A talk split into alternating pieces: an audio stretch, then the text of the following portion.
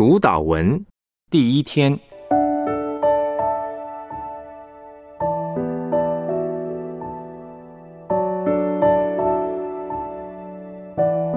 我们在天上的父。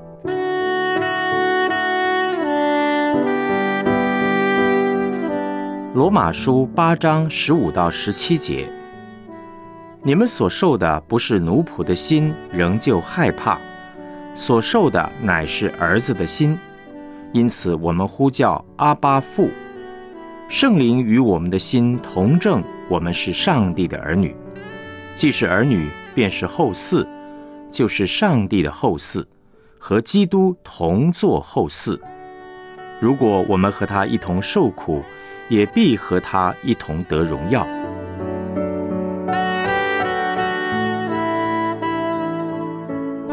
约翰福音十七章二十六节：“我已将你的名指示他们，还要指示他们，使你所爱我的爱在他们里面，我也在他们里面。”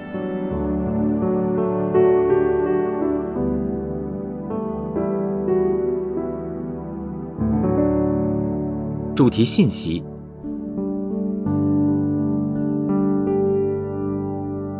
灵修祷告的时候，要学习聆听上帝的声音。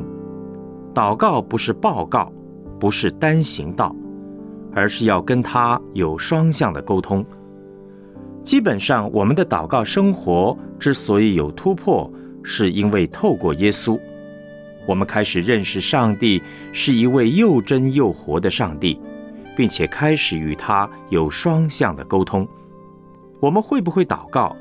愿不愿意祷告，能不能成为一个祷告的人、祷告的殿，关键在于我们认不认识我们祷告的对象。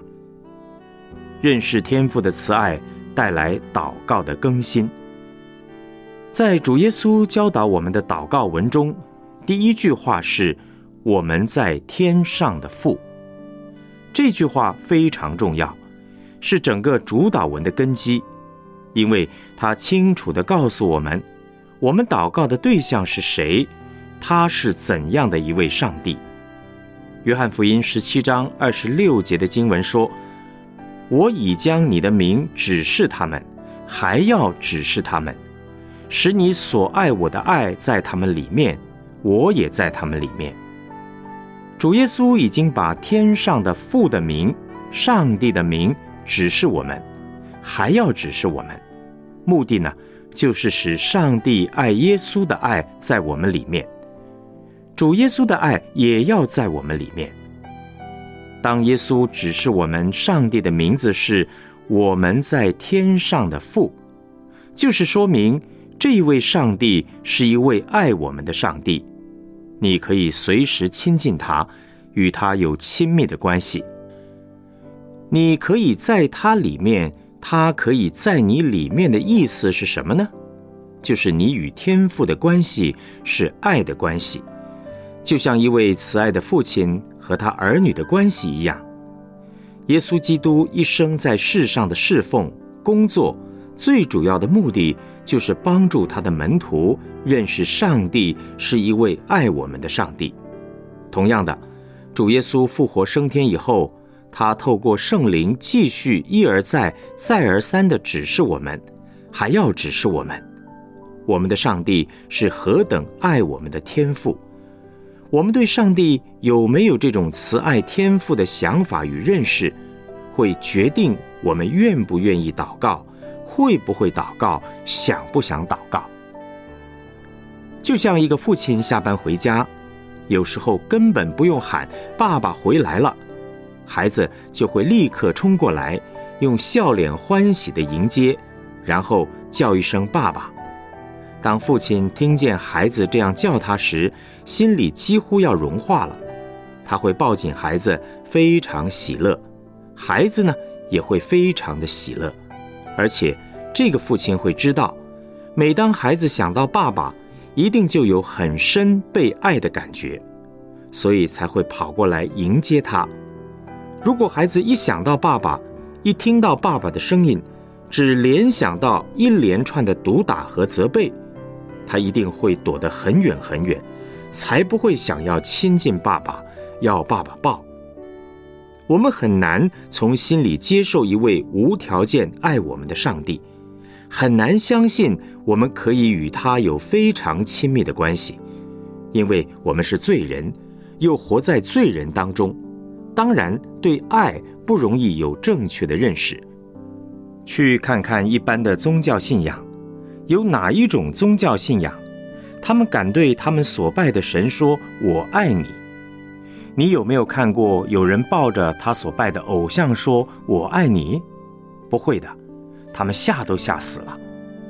圣灵要帮助我们认识天父是慈爱的。堕落的人既然这么难认识上帝是爱我们的天赋。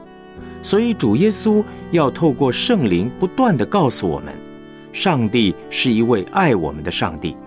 他今天赐给我们圣灵保惠师，这位保惠师最主要的一项工作，就是帮助我们透过耶稣认识上帝的爱是怎么一回事。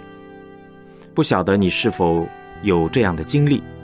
有的时候很想祷告，也有时间祷告，可是呢，就是祷告不出来。通常你会怎么解决这样的问题呢？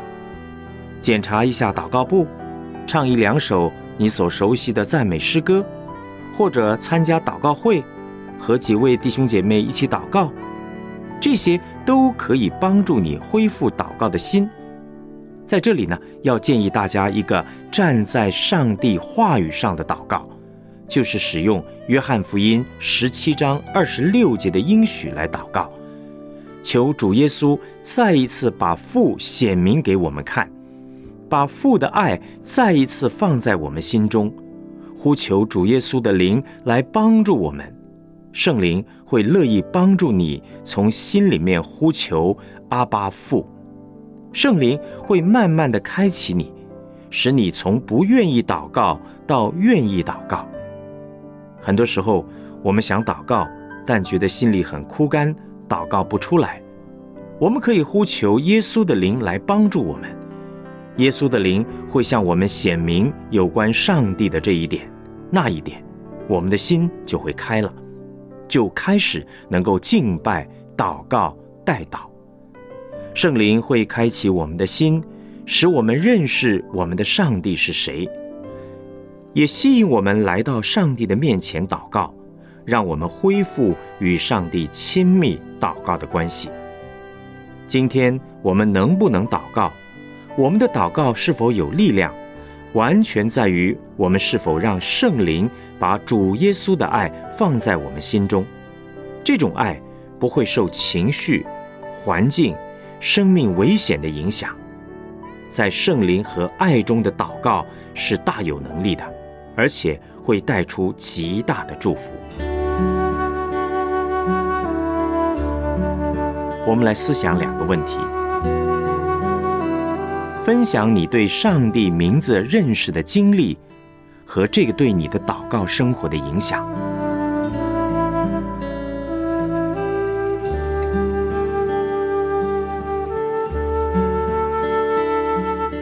通常，你怎样面对有时间祷告却祷告不出来的情况呢？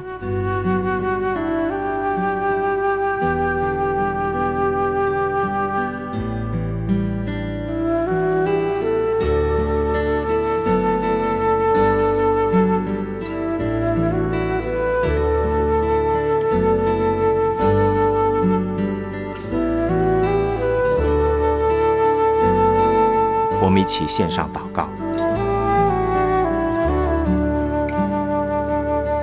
亲爱的天父，谢谢你赐下耶稣，也差遣圣灵，让我可以认识你是爱我的天父，是美好、丰富、喜乐的天父。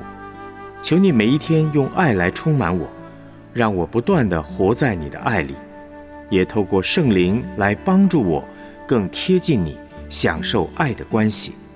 奉主耶稣基督的名祷告，阿门。